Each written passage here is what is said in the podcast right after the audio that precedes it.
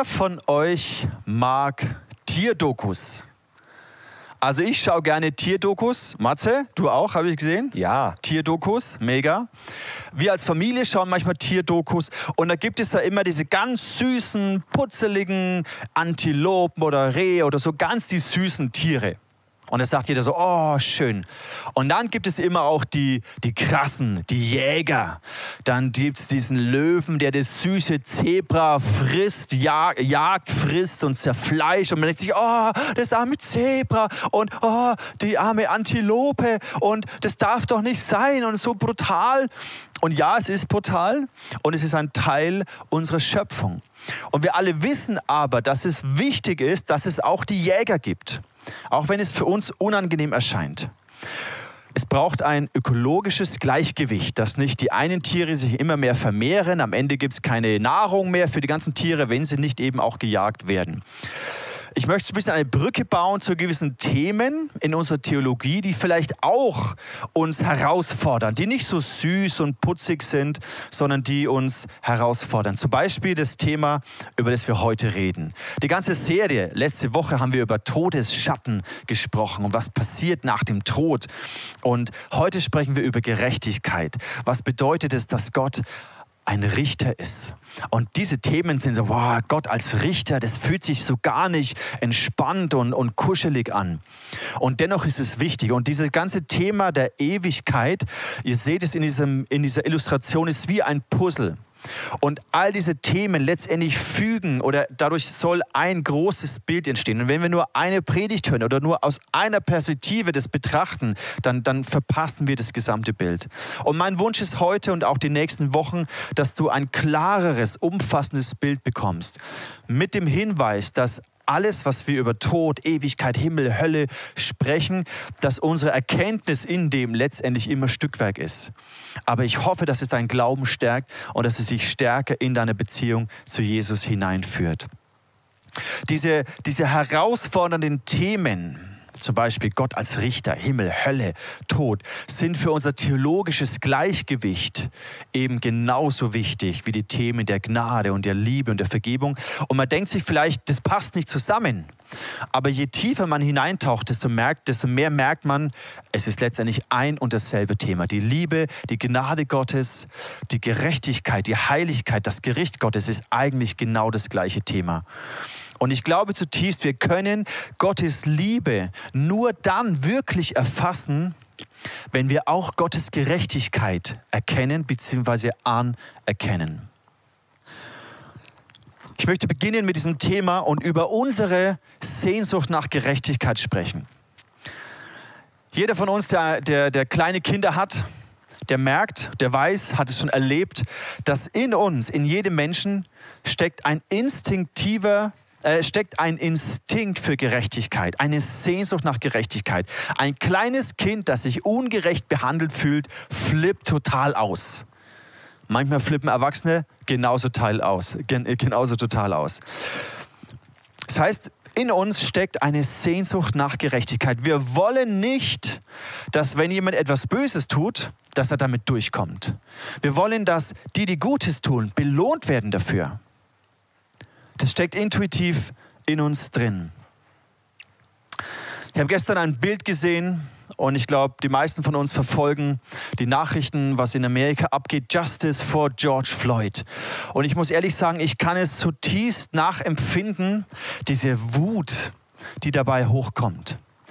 Natürlich sind die Handlungen, die aus dieser Wut heraus geschehen, nicht korrekt. Aber diese Sehnsucht, dieses Streben, das kann doch nicht sein, dass so etwas passiert, so eine Ungerechtigkeit und am Ende würde die Person, dieser Polizist noch äh, davonkommen damit. Da, da entsteht eine Wut, eine Aggression. Das ist, glaube ich, menschlich nachvollziehbar.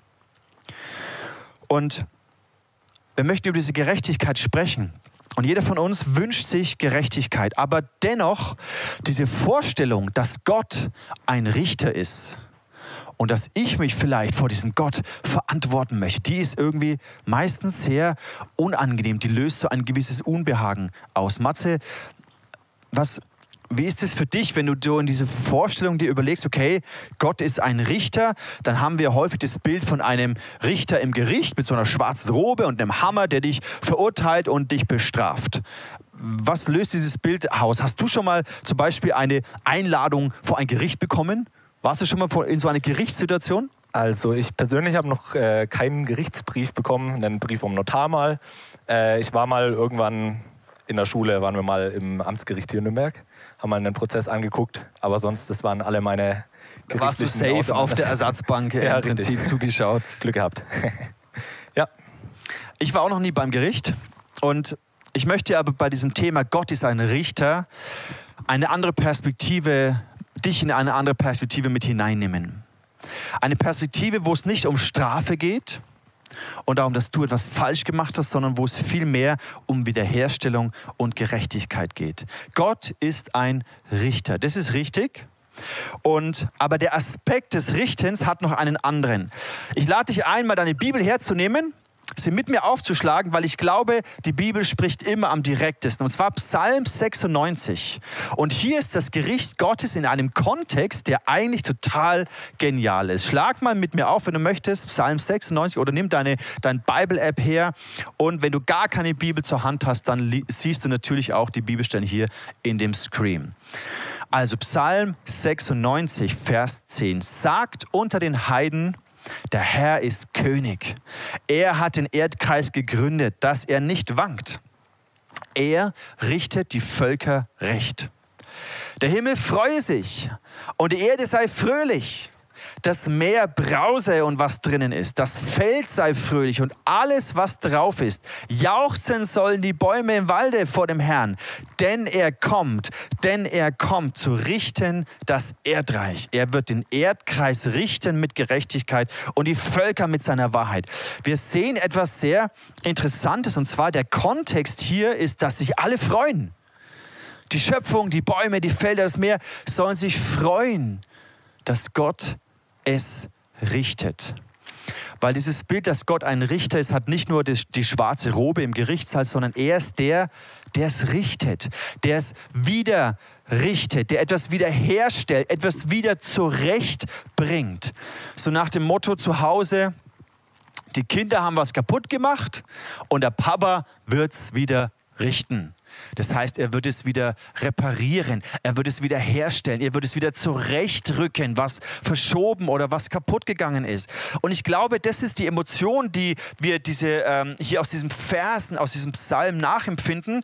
Wir wissen, damals gab es noch keine Klimakrise, heute sehen wir, wie die Schöpfung eigentlich äh, unterdrückt wird und kaputt gemacht wird.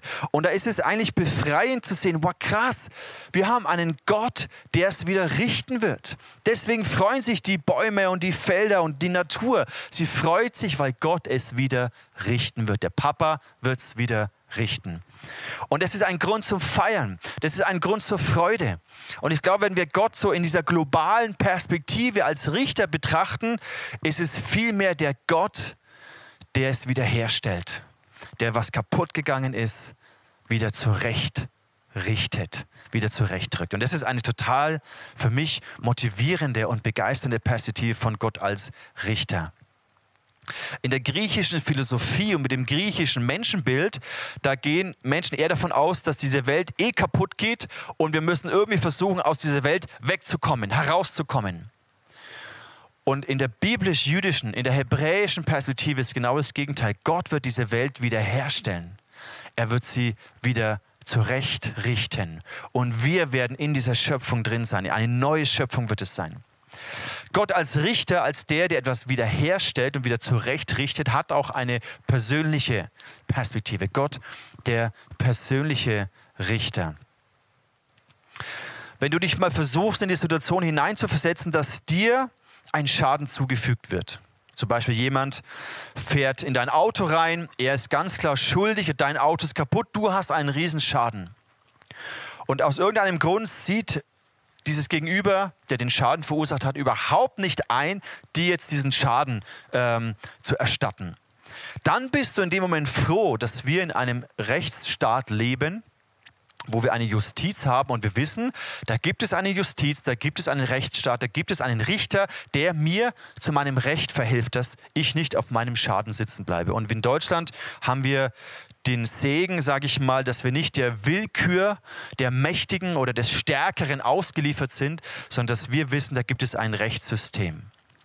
Aber dennoch, stell dir jetzt vor, es würde äh, du würdest nicht recht bekommen. Es passiert dir etwas, eine Ungerechtigkeit und wir wissen auf dieser Welt, nicht jeder hat das Privileg, in so einem Rechtsstaat zu leben, sondern viele, viele, viele Menschen sind der Willkür der Mächtigen und der Willkür des Stärkeren eigentlich hilflos und schutzlos ausgeliefert und wir wissen, da passiert viel, viel Ungerechtigkeit und viel Leid. Und menschlich ist es ganz normal, dass wenn Ungerechtigkeit passiert und irgendwie keine, keine Gerechtigkeit kommt, dass da Gefühle von Vergeltung, von Rache hervorkommen. Dass diese Reaktionen, diese Wut, die sich in Amerika gerade entlädt auf den Straßen, die ist total nachvollziehbar. Und wenn wir sehen, welche Gräueltaten im Krieg häufig begangen worden sind, nachdem die Deutschen dann besiegt waren und dann die, die Völker, die, die Russen oder wie auch immer sich gerecht haben an den Deutschen, an, an Ver Vergeltung geübt haben für das Leid, was ihnen zugefügt wurde. Oder in den Balkankriegen, dass diese ethnischen äh, Konflikte nicht zur Ruhe kommen, weil es ist wie ein Kreislauf der Vergeltung und der Rache. Es gibt ja auch diesen israelisch-palästinensischen Konflikt seit vielen Jahrzehnten und da wurde äh, von Netflix eine Serie gedreht, die heißt Fauda. Die habe ich mir natürlich angeschaut, weil auf solche Art Serien stehe ich total. Und man sieht auch diesen Kreislauf von Rache, von Vergeltung, von Terror und Vergeltung und Rache und Terror und Vergeltung. Und eigentlich gibt es in diesem Kreislauf keine Gewinner. Es gibt keine Gewinner. Wenn wir reingezogen werden in Rache und Vergeltung, an dem Punkt gibt es keine Gewinner mehr. Und diese Wut, die sich entlädt an dieser Situation in Amerika durch George Floyd, die ist verständlich. Und die Sehnsucht nach Gerechtigkeit ist auch nachzuvollziehen. Aber die Gefahr ist, dass es sich in diesen Kreislauf hineinzieht, wie wir in diesem Bild sehen, ein Eye for an Eye, also Auge um Auge. Das heißt, du hast mir was Ungerechtes angetan, du hast mir Schaden zugefügt, ich füge dir Schaden zu. Das ist genau dieses Bild Auge um Auge, Zahn um Zahn. Und dieser Kreislauf ist absolut destruktiv und wir alleine, wir schaffen es aber nicht herauszukommen. Ich persönlich habe auch mal etwas erlebt, was mich fast da hineingezogen hätte. Nicht so dramatisch, wie wir jetzt die äh, anderen Situationen erleben, aber für mich damals, ich war 17 Jahre alt, für mich war es dramatisch. Für mich war es wirklich eine krasse Ungerechtigkeit. Und zwar, ich habe bei einem Nachbarn, der eine ba ein Bauunternehmen hatte, habe ich Ferienarbeit gemacht auf der Baustelle. Und es war ein ehemaliger Vietnam-Veteran, ein Kämpfer, der für die Amerikaner im Vietnamkrieg gekämpft hat. Da hat er Deutschland ein Unternehmen aufgebaut und ich habe für ihn gearbeitet. Es war ein richtiger Drill-Sergeant, der hat mich fertig gemacht, er hat mich schuften lassen, aber es war eine gute Schule. Es hat mich auf eine gewisse Art abgehärtet. Aber äh, ich habe öfters für ihn gearbeitet und am Ende hat er mir aus irgendeinem Grund mein Geld nicht ausbezahlt. Er hat irgendeinen abstrusen Grund erfunden, dass er mir meinen Lohn nicht geben muss. Und er hat sich geweigert, mir mein Geld auszubezahlen, obwohl ich hart für ihn gearbeitet habe. Und es hat in mir, ich war so hilflos. Ich habe mich als 17-Jähriger so hilflos gefühlt. Ich wusste nicht, was ich tun kann. Und dann war ich voller Wut, ich war voller Rachegedanken und ich kann mich noch gut an die Gefühle von damals erinnern. Alter, der Typ hat mich so abgezockt. Das kotzt mich so an. Ich habe geschuftet für den und er zahlt mir mein Geld nicht aus. Ich bin sowas von stinkesauer. Ich möchte am liebsten irgendwas kaputt machen, ihm Schaden zufügen, sein Auto zerkratzen oder meinen Baseballschläger nehmen und sein Auto finden und einfach...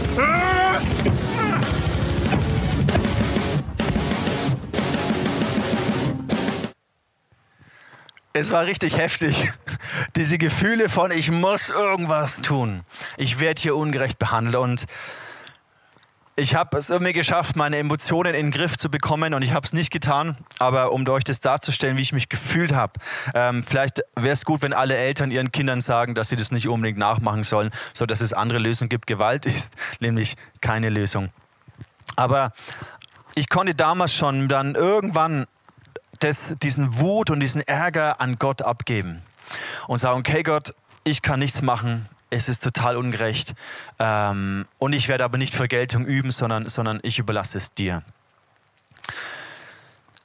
Weil das Problem, wenn wir Vergeltung üben, wenn wir diesen Gefühl, dieser, diesen nach, nach Rache oder Vergeltung oder dem anderen Schaden tun, wenn wir dem nachgeben, dann gibt es uns schon ein kurzes Gefühl von Genugtuung. So, jetzt habe ich es dir heimgezahlt, ich habe es dir zurückgegeben. Es gibt dir eine gewisse Genugtuung, aber es zerstört etwas in deinem Herzen. Es zieht dich in diesen Kreislauf von Vergeltung und Rache mit hinein. Bedeutet es jetzt, dass wir Ungerechtigkeit einfach erdulden sollen? Das glaube ich nicht. Ich finde es wichtig, dass wir gegen Ungerechtigkeit aufstehen, dass wir unsere Stimme erheben, dass wir Einfluss nehmen, dass wir demonstrieren, wenn es sein muss, dass wir auf die Straße gehen, wenn es sein muss. Ja, aber nicht, dass wir Vergeltung üben. Nicht, dass wir selber versuchen, Gerechtigkeit wiederherzustellen, weil das wird nur destruktiv. Und zu wissen, dass es einen Gott gibt, der richtet, ist die einzige Möglichkeit für uns, dass unsere Sehnsucht nach Gerechtigkeit befriedigt wird und wir aber gleichzeitig davor bewahrt werden, in den Kreislauf von Rache und Vergeltung hineingezogen zu werden. Deswegen brauchen wir einen Gott, der Richter ist, damit wir für unser Herz Frieden finden. Auch wenn zum Beispiel die Justiz vielleicht in dem Moment nicht dir zum Recht verhilft, auch wenn es aus welchen Gründen auch immer nicht ein, ein Verfahren gibt oder wenn, es, wenn diese Ungerechtigkeit nicht getilgt wird, dann ist unsere einzige Möglichkeit, Gott zu vertrauen, dass er ein Richter ist.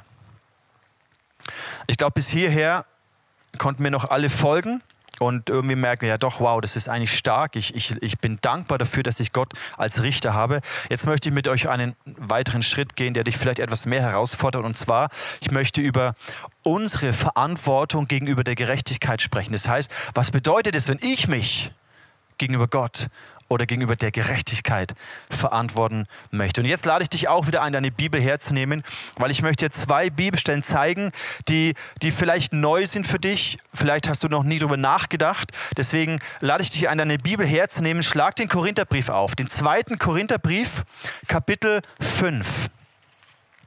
Und dann noch den Römerbrief, Kapitel 14, Vers 10.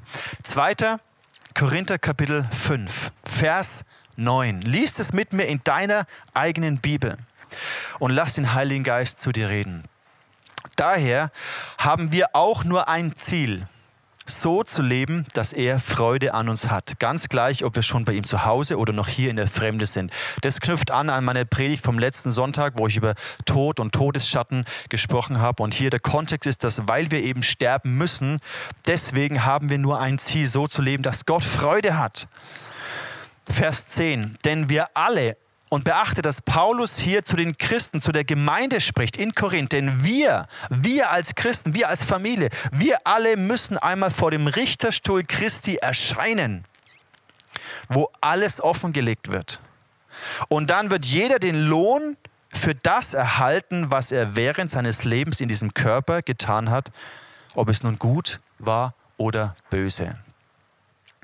Also ich weiß, dieser Vers mag dich, für dich vielleicht herausfordernd sein. Vielleicht wirft dir auch dein komplettes theologisches Bild durch den Haufen, weil du gedacht hast, ja wie, ich bin doch durch Jesus gerecht ähm, und ich bin doch befreit vor dem Gericht. Anscheinend gibt, die, gibt es hier eine unterschiedliche Art von Gericht, ein anderes Gericht. Hier geht es nicht um die Ewigkeit, ob du in der Ewigkeit bei Gott bist, ob du gerettet bist für die Ewigkeit. Das ist nicht das Gericht, von dem Paulus hier spricht sondern der Richterstuhl Christi ist anscheinend etwas, losgelöst von diesem letzten, von diesem jüngsten Gericht. Der Richterstuhl Christi ist anscheinend etwas, was uns Christen betrifft, was dich und mich, wenn du gläubig bist, betrifft. Und hier geht es um unsere Werke. Da steht, das finde ich schon echt herausfordernd, dass alles offengelegt wird. Unser Leben, unsere Taten, unser Werk, es wird offengelegt. Und wir werden uns vor der Gerechtigkeit vor Gott verantworten. Für alles, was wir getan haben. Wir werden Lohn erhalten, es sei gut oder böse. Eine andere Stelle, Römerbrief Kapitel 14, schlagt es doch kurz mit mir auf, Vers 10, ist genau das Gleiche. Was Paulus hier, genau der gleiche Begriff, den Paulus hier verwendet. Römerbrief Kapitel 14, Vers 10. Woher nimmst du dir da noch das Recht, deinen Bruder oder deine Schwester zu verurteilen? Also hier geht es auch ganz klar, die Zielgruppe, zu der Paulus redet, ist die Gemeinde, die Gemeindefamilie, die Brüder und die Schwestern. Und du, woher nimmst du dir das Recht, deinen Bruder oder deine Schwester zu verachten? Wir alle werden einmal vor dem Richterstuhl Gottes stehen. Ist genau das gleiche Wort, der Richterstuhl Gottes. Ja, diese beiden Verse sind schon herausfordernd. Und auch Paulus gebraucht sich hier im Kontext einer Ermahnung, wie wir miteinander umgehen, unsere Werke, ob wir einander verurteilen, ob wir einander verachten. Wir müssen offenbar werden vor dem Richterstuhl. Und diese Vorstellung, versuch dich vielleicht mal für einen Moment hineinzuversetzen. Was, was löst es in dir aus? Matze, was, was löst es in dir aus? Die Vorstellung, okay, krass. Anscheinend werde ich auch vor Gottes Gericht irgendwie stehen und ich muss mich verantworten. Was für Gefühle oder, was, oder, oder welche Vorstellung löst es bei dir aus? Also, das ist eine schwierige Frage. ähm, ich fand es gerade echt cool, ähm, diesen Vers 9 und 10 äh, von 2. Korinther im Kontext, dass wir äh, in jedem Fall das tun möchten, was Gott gefällt. Das ist, glaube ich, auch eines meiner Lebensziele, ähm, einfach vor Gott zu stehen. Ich habe schon innerlich ein bisschen Respekt davor, einfach, ähm, weil ich nicht, mich nicht mehr an alles erinnern kann, was ich jemals getan habe. Ne? Ähm, aber trotzdem fand ich es auch cool, was die Helga noch dazu geschrieben hat, hier im Chat, ähm, dass sie möchte lieber von Gott gerichtet werden, als von den Gerichten dieser Welt. Und das, finde ich, macht ultra Sinn, zu sagen, hey, ich, ich möchte lieber von Gott gerichtet werden, der die Gerechtigkeit in Person ist. Und äh, tatsächlich, Helga, das hat mir gerade ein bisschen die Angst genommen. So. Also weil es einfach Sinn macht, von Gott gerichtet zu werden. Du hast guten, ein, ein gutes Wort benutzt, und zwar Respekt. Ein anderes Wort, das die Bibel gebraucht, ist Ehrfurcht. Dass wir durch solche Verse auch wachgerüttelt werden und in meinem Herzen bewirkt es Ehrfurcht. Und Ehrfurcht hat nichts mit Angst zu tun, dass ich Angst haben muss vor Gott, aber es löst einen Respekt aus, eine Achtung vor Gott. Und ich möchte aber noch eine weitere Perspektive von diesem Wort Richterstuhl zeigen, die total begeisternd ist, die mich extrem motiviert hat. Und zwar dieser Richterstuhl, von dem es hier steht. Das griechische Wort dafür heißt Bematos. Und Bematos, der Kontext war die, so eine Art Jury oder Siegesgericht bei der Olympia. Das heißt, die Kämpfer, die ihre Wettkämpfe vollendet haben, standen dann als eine Art Siegerehrung bei der Olympia und dann wurde, äh, wurden sie gerichtet, in Anführungszeichen. Sie haben dann eigentlich eine Art Siegerehrung bekommen. Und als ich das verstanden habe, ist mir klar geworden, wow, das ist eigentlich etwas äh, Krasses. Eigentlich möchte ich das. Und Paulus beschreibt es so, er sagt im Timotheusbrief, dass er den Lauf vollendet und dass er sich freut auf diesen Moment der in Anführungszeichen Siegerehrung, wenn er vor diesem Richterstuhl Christi erscheint, in diesem olympischen Bild und den Siegeskranz bekommt. Schlag doch mal mit mir auf 2. Timotheus, Kapitel 4. Diese Stelle ist eine der Stellen, die mich mit am meisten motiviert für das, was ich tue. Und die mir Perspektive und Hoffnung gibt. 2. Timotheus 4, Vers 7. Paulus schreibt hier, und es ist recht am Ende seines Lebens, ich habe den guten Kampf gekämpft. Ich habe den Lauf vollendet, Vers 7. Ich habe den Glauben gehalten. Und jetzt kommt Vers 8. Nun liegt der Siegeskranz für mich bereit. Die Gerechtigkeit, die der Herr, der gerechte Richter, mir an jedem großen Tag geben wird. Und nicht nur mir, sondern auch allen anderen, die ihn lieben und auf sein Kommen warten. Paulus gibt hier uns eine Perspektive von dem, was uns erwartet, wenn wir den Lauf vollenden. Der Richterstuhl Christi ist nicht ein Gericht, wo es, sich, wo es darum geht, ob wir gerettet sind für die Ewigkeit oder nicht, sondern der Richterstuhl Christi ist es, wenn wir unseren Lauf gelaufen haben, wenn wir unsere Kämpfe gekämpft haben, unseren Glauben gehalten haben, dass wir eine, eine Medaille, eine, eine Ehrung, eine Siegerehrung bekommen. Matze, hast du schon mal eigentlich so eine, eine Siegerehrung bekommen? Hast du schon mal so, so eine goldene Medaille schon mal übergestülpt bekommen? Ja, umgehangen. äh, ja? Ich habe äh, früher mal Handball gespielt, so in meinen Jugendjahren. Und äh, wir sind mit unserer Mannschaft mal in die Landesliga aufgestiegen und haben yeah, die, Ehrensportmedaille von der Stadt Zürndorf bekommen. Äh, das war ziemlich cool, ja. ja. Ich kann mich noch erinnern an meine erste Medaille. Ich glaube, ich war sieben, acht Jahre in der Grundschule. Ich war da im Geräteturnen und dann haben wir Wettkämpfe gemacht und dann habe ich da meine Übungen gemacht und dann habe ich vom Punkterichter eben, das war eine Bronzemedaille. War nicht Gold, war nicht Silber, es war Bronze. Ich bin mir auch nicht sicher, ob unsere aus Gold war. habe ich Bronze bekommen. Aber das war ein Moment, der, wow, ich habe jetzt hier, ich habe mich angestrengt, ich habe gekämpft und jetzt bekomme ich hier als sieben, achtjähriger eine Medaille umgehangen. Und dieses Bild des, ähm, von diesem Richterstuhl Christi, dass es diesen Kontext hat, das motiviert mich extrem. Das Leben von Paulus, der sagt, ja, ich habe den Lauf gelaufen, ich habe den Kampf gekämpft. Und unser Leben hier auf dieser Erde ist nicht immer einfach. Es geht nicht darum, dass alles nur easy und locker ist, sondern es ist ein Wettkampf. Wir stehen in einem geistlichen Konflikt und unser Glaube wird manchmal getestet, unser Glaube wird manchmal erschüttert. Und mit diesem Bild möchte ich dir Mut machen. Ja, wir alle, du und ich, wir werden vor diesem Gericht stehen und gerichtet, beurteilt nach unseren Werken, nach dem, wie wir für das Evangelium uns eingesetzt haben, wie wir den Glauben gehalten haben und wie wir den Kampf gekämpft haben und den Glauben vollendet haben. Und ich glaube, ja, es ist wichtig, sich dann die Frage zu stellen, und ich habe das im Gespräch mit einer Frau diese Woche gehabt, ja, aber was ist denn dann von Bedeutung? Nach welchen Kriterien werde ich denn dann gerichtet? Was ist denn Erfolg oder wann habe ich denn gewonnen? Wann habe ich denn diese, diese Medaille verdient? Um welche Art Werke geht es denn da? Geht es darum, wie viel ich gebetet habe oder wie viel Bibel ich gelesen habe oder wie groß meine Gemeinde als Pastor ist oder, oder wie viel Einfluss du in deinem Leben hattest? Wonach werden wir denn dann vor Gott beurteilt? Und das finde ich eine gerechtfertigte Frage, eine wichtige Frage. Und ich habe mir Gedanken gemacht und ich möchte dir, ich möchte dir drei, drei Begriffe oder drei Perspektiven mitgeben, die ich für mich auch so erkannt habe und die ich glaube vor Gott, äh, wie er uns sieht an diesem Tag des Gerichts.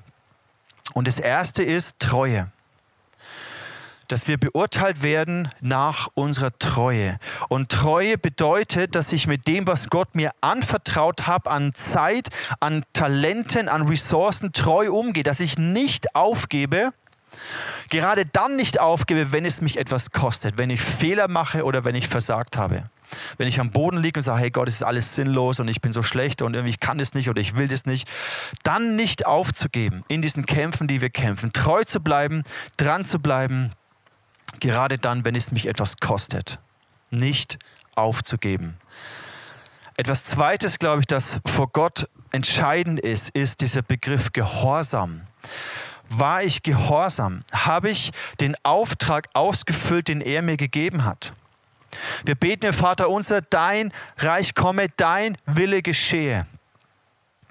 Gehorsam zeigt sich daran, wenn ich keinen Bock habe, etwas zu tun, wenn es mir vielleicht gerade keinen Spaß macht, wenn ich vielleicht anderer Meinung bin als die Person, die mir sagt, was ich tun soll, aber ich mache es trotzdem, weil ich die Autorität dessen akzeptiere und achte, weil ich sie ehre, diese Autorität, unter der ich stehe. Das ist Gehorsam. Ich habe jetzt gerade keinen Bock drauf. Vielleicht ich denke auch, ich bin anderer Meinung, aber ich stehe unter dieser Leiterschaft von Jesus und ich mache es trotzdem. Ich bin gehorsam. Ich bin treu. Jesus hat auch im Garten Gethsemane gebetet und das ist für mich der Schlüssel für Gehorsam Gott. Wenn es nach mir ginge, dann lass diesen Kelch an mir vorübergehen. Aber nicht mein Wille, sondern dein Wille soll geschehen. Das ist Gehorsam in unserem Leben. Und ich glaube, das ist etwas, wonach wir beurteilt werden. Ob wir Gott treu waren, ob wir Gehorsam seinen Auftrag ausgeführt haben. Und ein dritter auch wesentlicher Aspekt, nach dem wir beurteilt werden, ist letztendlich die Liebe. Und damit meine ich unsere Motivation, aus der wir heraus Dinge getan haben. Jesus sagt, das Wichtigste im ganzen Gebot ist, liebe Gott von ganzem Herzen, liebe deinen Nächsten und liebe dich selbst. Im Korintherbrief, da lesen wir das, hey, wir können alles Mögliche machen, aber ohne die Liebe ist es nichts. Ist es nur Schall und Rauch. Wenn ich gute Dinge aus falscher Motivation heraus mache, aus einer ich-bezogenen Motivation, ich kann den Armen helfen aus einer total selbstsüchtigen, ich-bezogenen Perspektive, um mich selbst vielleicht äh, zu bestätigen, um mir etwas Gutes zu tun, um Anerkennung und Wertschätzung zu bekommen. Ich kann gute Werke tun aus einer falschen Motivation heraus, ist es nichts. Die Bibel sagt uns an anderer Stelle, dass unsere Werke im Feuer getestet werden. Und hier ist entscheidend, ist die Liebe habe ich das, was ich tue, habe ich es aus Liebe gemacht. Alles, ich glaube, alles, was ich nicht aus Liebe zu Jesus, aus Liebe zu meinem Nächsten und zu mir selber tue, dass es vor Gott, dass es in der Ewigkeit keinen Wert haben wird, dass es verbrennen wird in diesem Feuer des Gerichts. Und deswegen glaube ich, dass diese, diese Werke, diese Art, wie Gott uns sieht, durch Treue, durch Gehorsam und Liebe heraus beurteilt werden. Und nicht, ob ich in allem erfolgreich war, ob die Pläne und Ideen, ob ich alles immer richtig gemacht habe, ob ich keine Fehler gemacht habe. Ich glaube, das ist nicht der Punkt, weil wir alle sind fehlerhaft, wir alle sündigen, wir alle versagen. Aber habe ich habe ich aus Liebe heraus das gemacht? Bin ich Gott treu geblieben? Bin ich gehorsam in dem, was er mir aufgetragen hat? Ich glaube, das sind die Kriterien, die vor dem Richterstuhl Christi zählen. Noch ein anderer interessanter Aspekt ist die Offenbarung 13. Nimm doch mal noch mal deine Bibel her und schlag mit mir die Offenbarung 13 auch. Ist auch ein, ein interessantes Detail und zwar, das zeigt uns hier das, das Ende der Zeit und es spricht hier über den großen Hochzeitstag des Lammes. Offenbarung 19, Vers 7 und 8. Da heißt es, jetzt ist der große Hochzeitstag des Lammes gekommen. Seine Braut hat sich dafür bereit gemacht. Und Vers 8, in reines, strahlendes, weißes Leinen durfte sie sich kleiden. Und jetzt kommt der interessante Aspekt. Das Leinen ist ein Bild für die gerechten Taten derer, die zu Gott gehören. Also ich stelle mir das so vor, dass unsere Taten uns kleiden. Die gerechten Taten werden unser Gewand sein, das uns kleidet an dieser Hochzeit des Lammes. Und ganz ehrlich, ich möchte nicht den Bräutigam beschämen durch so ein zerlumptes Kleid oder sogar komplett nackt vor ihm zu stehen. Deswegen glaube ich, dass wir dass diese Ehrfurcht, die diese Verse auslösen, wichtig ist, weil wir erkennen werden, hey, was ist wirklich wichtig im Leben? Worauf kommt es wirklich an? Was hat in der Ewigkeit Bestand? Was zählt vor Gott? Und unsere Taten werden uns kleiden vor Gott an diesem Hochzeitstag des Lammes. Diese Vorstellung ist vielleicht ein bisschen abge, ab, abgespaced. Ich hoffe, dass du es nachvollziehen kannst und dass es dich herausfordert, positiv herausfordert. Nicht, dass es dich beschämt über alles, was du falsch gemacht hast, dass es dich verdammt, weil du denkst, hey, ich schaffe das sowieso nicht, sondern es soll dir Hoffnung geben. Zu sagen, genau dafür brauche ich den Heiligen Geist. Es geht um meine Herzenshaltung, um meine Prioritäten, meine Treue Jesus gegenüber. Ich habe versucht, es in einem Satz zusammenzufassen, diesen Aspekt des Richterstuhls Christi. Und dieser Satz würde, würde heißen, ich bin erlöst aus Gnade und belohnt für Werke. Deswegen ja, in der Ewigkeit, um in der Ewigkeit bei Gott zu sein, reichen die Werke von Jesus aus. Die Gnade, die Vergebung durch Jesus reicht aus, um erlöst zu sein bei Gott. Aber ich werde vor diesem anderen Gericht stehen, vor diesem Richterstuhl. Und da werden meine Werke getestet im Feuer. Ob sie aus Treue waren, ob sie gehorsam waren und ob sie aus Liebe passiert sind. Jetzt würde ich eigentlich gern noch in einen dritten Punkt mit euch hineingehen, und zwar die Konsequenzen der Gerechtigkeit. Viele Christen oder auch viele Nichtchristen stoßen sich an diese Frage dieses anderen Gerichts, dieses Endgerichts, das jüngste Gericht, wo es heißt, da werden die Ungläubigen in die Hölle verdammt. Und diese Frage, die entsteht, ist ja, wie kann ein liebender Gott es zulassen, dass Menschen auf Ewigkeit in der Hölle schmoren? Gibt es diese Hölle überhaupt? Ist es nicht komplett veraltet? Warum schafft Gott eine Hölle? Ähm, und vielen Menschen fällt es schwer, an Gott zu glauben der, und das in, in, in Zusammenhang mit der Hölle zu bringen. Sehr interessante Fragen. Ich kann jetzt nicht mehr darauf eingehen. Deswegen haben wir uns auch entschieden, am kommenden Mittwoch noch so ein Bible Study QA zu machen. Joanne und Dirk und ich, wir möchten auf diese Fragen nochmal vertieft eingehen. Du kannst auch die Möglichkeit, du hast die Möglichkeit, uns Fragen zu stellen, die dich vielleicht bewegen, vielleicht auch durch diese Predigt etwas ausgelöst haben.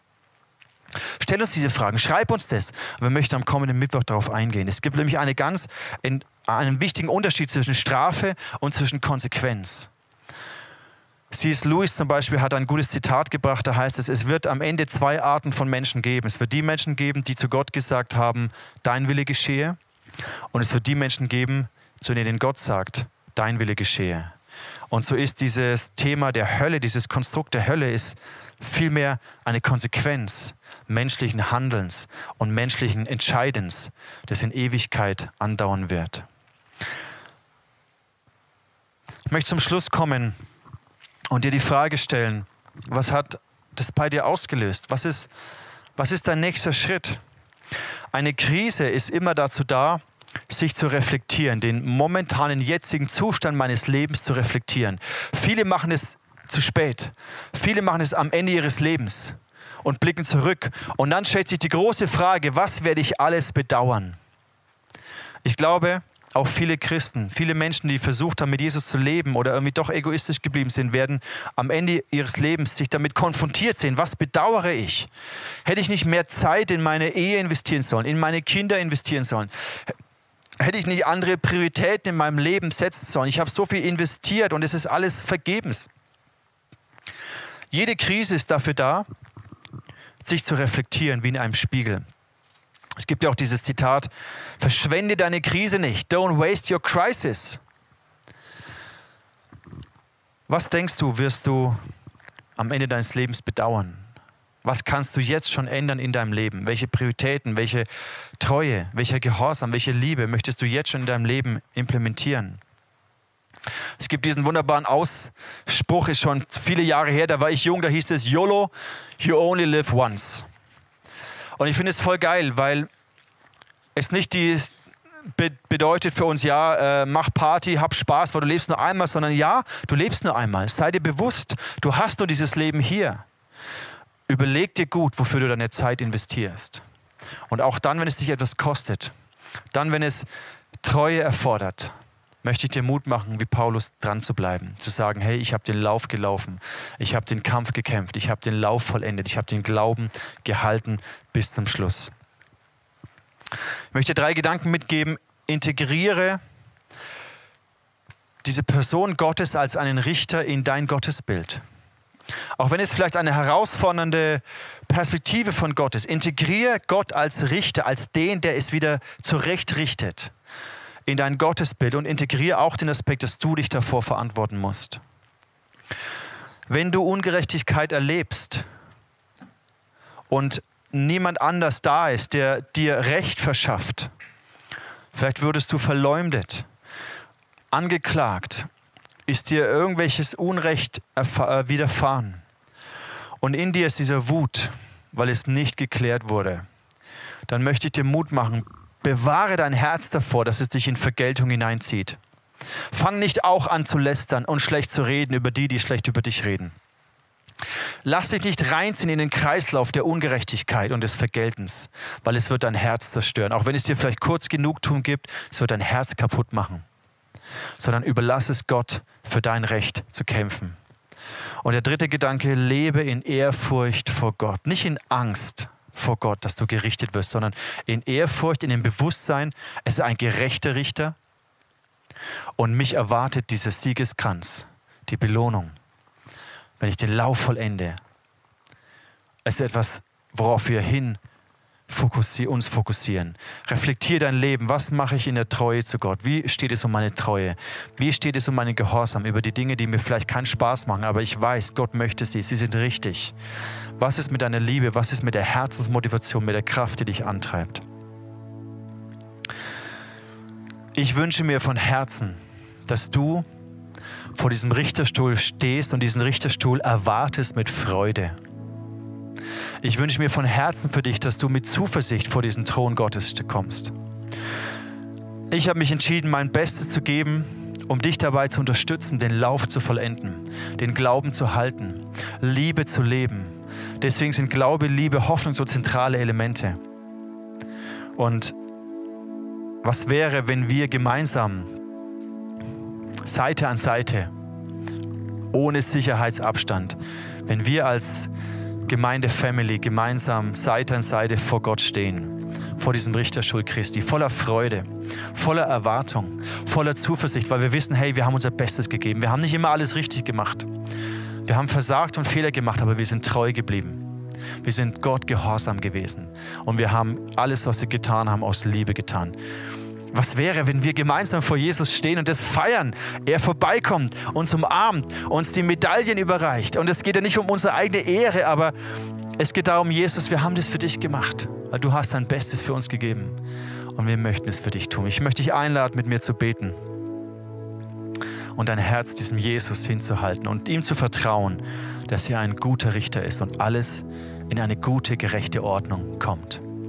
Lass uns gemeinsam beten. Jesus, ich danke dir, dass dein Wort zu uns redet. Ich danke dir für diese Perspektive, dass du ein guter und gerechter Richter bist, dass wir keine Angst haben müssen, aber dass wir in Ehrfurcht leben sollen. Und ich bete, Heiliger Geist, überführe uns, wo wir in Vergeltung reingekommen sind. Zeige uns auf, wo wir Vergeltung geübt haben, vielleicht durch unsere Worte, durch unsere Taten. Und rette uns raus aus diesem Kreislauf der Vergeltung und heile unsere Herzen und hilf uns dir zu vertrauen, dass du für Gerechtigkeit sorgen wirst. Und ich bete, hilf, dass wir uns alle reflektieren, unsere Treue, unser Gehorsam und unsere Liebe und schenk du uns die Kraft, Heiliger Geist, jeden Tag neu den Lauf zu laufen, den Glauben zu halten, die Liebe zu bewahren. Und dafür segne ich dich in Jesu Namen.